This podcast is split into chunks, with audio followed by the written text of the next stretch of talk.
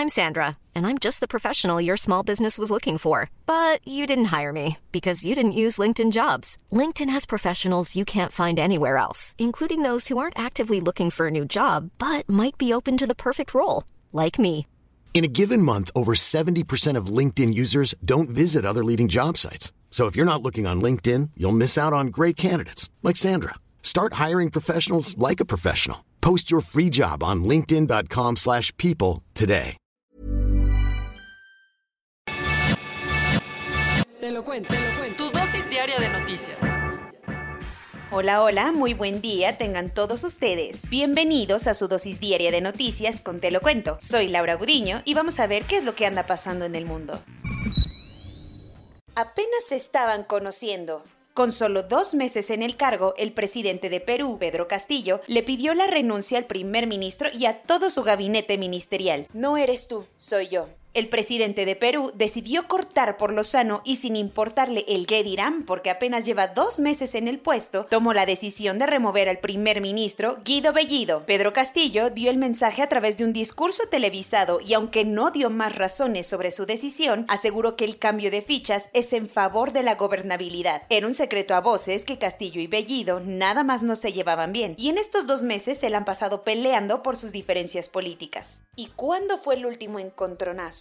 Ese fue apenas hace unos días, después de que Pedro Castillo viajó a Estados Unidos para tranquilizar a los inversionistas y asegurarles que su dinero está salvo en el país. Resulta que con el peor timing, el primer ministro amenazó por Twitter a la empresa que opera el mayor yacimiento de gas en el Perú, diciéndole que si no se ajustaba a las nuevas políticas, nacionalizaría todo, algo a lo que Castillo se opone. Ya estaba muy tóxica la relación. Guido Bellido es el hombre más cercano de Vladimir Cerrón, un político de extrema izquierda y el líder del partido con el que Pedro Castillo llegó a la presidencia. Así que para muchos este golpe de timón es una señal clara del presidente para dejar en claro que él es el que manda, pues hay quien dice que Cerrón es el verdadero presidente. Las leyes peruanas marcan que con el primer ministro se tiene que ir todo el gabinete, así que ahora habrá que buscar a un nuevo equipo de trabajo.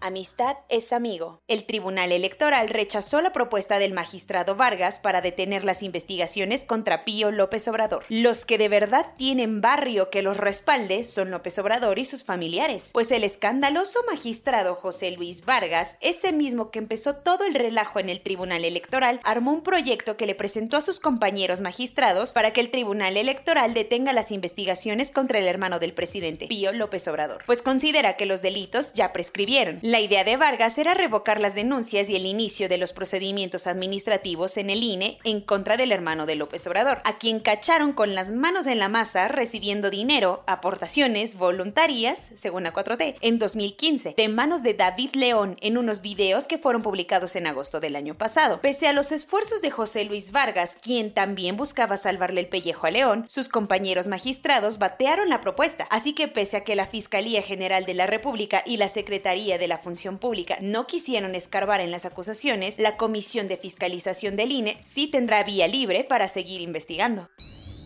Cuentos cortos. Pese a que el gobierno se la pasa de pueblo en pueblo ofreciéndole disculpas a los pueblos originarios, parece que los dichos solo son de dientes para afuera, porque las condiciones de los indígenas no han cambiado. Prueba de ello es el hallazgo sin vida de tres de los seis Wixáricas que desaparecieron el 22 de septiembre, cuando viajaban de Jalisco a la comunidad de Laguna Grande en Zacatecas. Los cuerpos fueron hallados entre el 25 y 27 de septiembre en distintos puntos de Zacatecas, y según la Fiscalía Estatal se trata de dos adultos y un niño.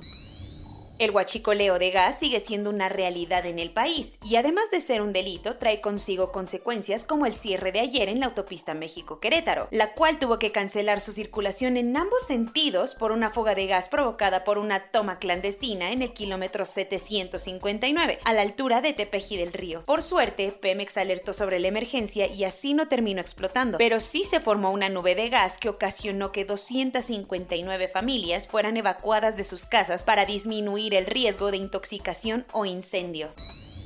Para continuar con los anuncios de investigaciones complicadísimas dignas de ganar los Premio Nobel 2021, el de química se lo llevaron el alemán Benjamin List y el británico David W. C. Macmillan. Los científicos encontraron una manera independiente para crear nuevas moléculas. Antes de su hallazgo, la fabricación de medicinas o elementos industriales dependía fuerza de catalizadores metálicos o de enzimas, pero List y Macmillan ahora descubrieron un tercer camino que permite producir selectivamente una sola versión de la molécula deseada y no de su imagen especular, que además servirá para desarrollar productos químicos menos contaminantes.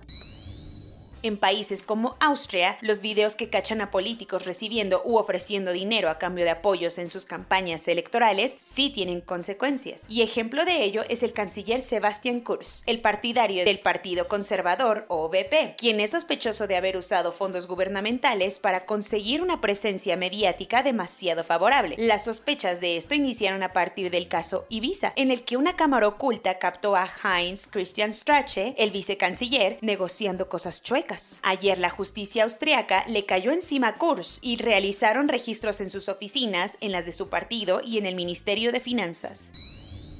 Por fin podríamos estar frente a la solución contra una de las enfermedades más mortales de la historia, la malaria. La Organización Mundial de la Salud anunció que después de que en Ghana, Kenia y Malawi se llevó a cabo exitosamente el programa piloto de la vacuna RTSS, también conocida como Mosquirix, contra la malaria, ahora se recomendará que se utilice en cada rincón de África. Las investigaciones para erradicar el virus transmitido por el mosquito han tomado varias décadas y el recién anunciado antídoto no es perfecto, pero combinación con las medicinas adecuadas puede disminuir hasta en un 70% las hospitalizaciones y la muerte. Nueve cuarteles, Auschwitz-Birkenau, el campo de concentración y exterminio más espeluznante del Holocausto, ubicado en Polonia, amanecieron ayer con un terrible mensaje. Las paredes de madera de los galerones por donde llegaron a pasar más de un millón de personas fueron grafiteadas y vandalizadas con declaraciones antisemitas, tanto en alemán como en inglés, en conjunto con frases que niegan que el Holocausto siquiera sucedió. Las autoridades del lugar revisaron las grabaciones de seguridad y reportaron el incidente a la policía local, que también analizarán las inscripciones para ver si pueden determinar su procedencia. Corona News. En México, el número total de vacunas puestas es de 104.554.441. El número de personas vacunadas con esquema completo es de 46.309.831. Esto representa el 51.75% de la población mayor a los 18 años. Como los casos de COVID-19 han aumentado entre los servidores públicos de la Secretaría de Salud, se limitará la asistencia únicamente al personal estrictamente necesario y los trámites presenciales en estas oficinas se suspenderán hasta nuevo aviso. Los diputados del PRI anunciaron que ellos sí promueven amparos para que cualquier joven entre 12 y 17 años pueda ser vacunado aunque no tenga ninguna enfermedad.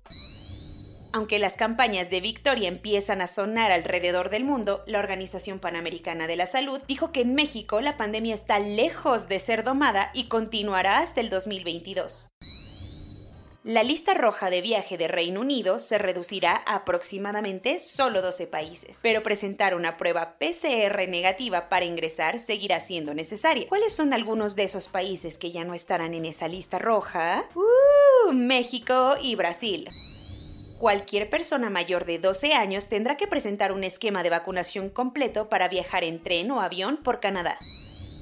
Después de mucha discusión, la vacuna rusa Sputnik adecuará sus métodos para ser aprobada por la Agencia Europea de Medicamentos. Suecia anunció la suspensión de la vacuna moderna para todos los nacidos después de 1991 por los posibles riesgos secundarios de inflamación cardíaca que se han reportado en jóvenes. Soy Laura Uriño y esa fue su increíble dosis diaria de noticias de este jueves. Nos vemos mañana.